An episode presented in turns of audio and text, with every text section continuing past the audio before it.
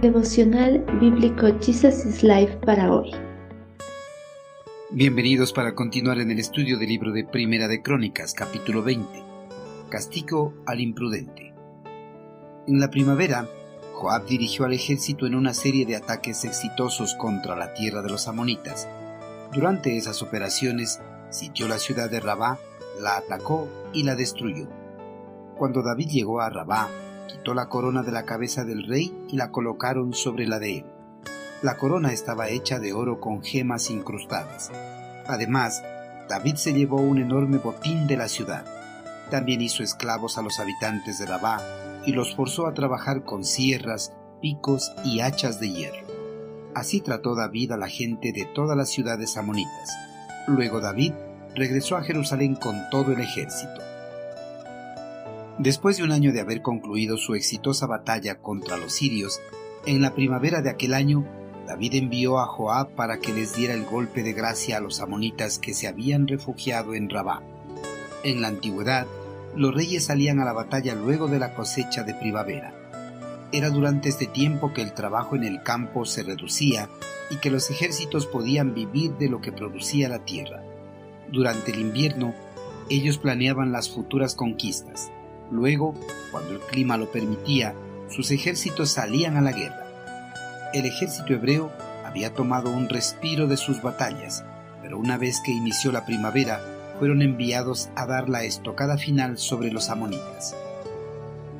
Los hijos de Amón se encontraban indefensos debido a la campaña anterior, se encontraban arrinconados en la ciudad de Rabá. Joab y el ejército hebreo al llegar al reino rápidamente asolaron el territorio amonita, tomaron el control de la principal fortaleza y sitiaron por completo la capital Rabá. El sitio probablemente duró casi dos años. Durante ese tiempo, David permaneció en su palacio en la ciudad de Jerusalén. Cuando la ciudad estaba a punto de caer, Joab mandó a llamar a David para que dirigiera el ataque final contra la ahora indefensa ciudad. David entró triunfalmente en la capital de los amonitas, donde años atrás sus emisarios habían sido ultrajados y avergonzados por el rey y sus comandantes. David, una vez en la presencia del rey amonita, tomó la corona real, la cual estaba hecha de oro y de piedras preciosas que tenía un peso aproximado de 56 kilos. Las coronas de reyes orientales, las que se tomó en Rabá, no se llevaban sobre la cabeza, sino que se suspendían con cadenas de oro sobre el trono real. El rey que había degradado a los emisarios de David ahora fue degradado, y como él era el líder de todo un pueblo, llegó a ser el responsable de la ruina de su pueblo, así como de la suya propia. El rey de Rabá pudo haber recibido la amistad del ungido del Señor, y todo su pueblo hubiera sido bendecido. Pero como se había puesto a David, perdió el derecho a gobernar y su pueblo perdió la libertad. David condenó a los habitantes de aquel reino duramente. Ellos se convirtieron en esclavos y fueron asignados a trabajo servil y degradante.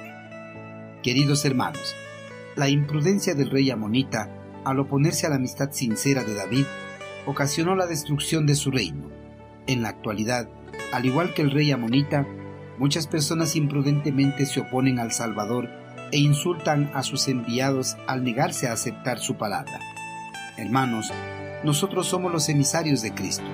Él nos ha enviado para alcanzar con su amistad a un mundo al que por naturaleza le repugna reconciliarse con Dios. No importa si en nuestra misión somos degradados, debemos seguir firmes cumpliendo el mandato recibido.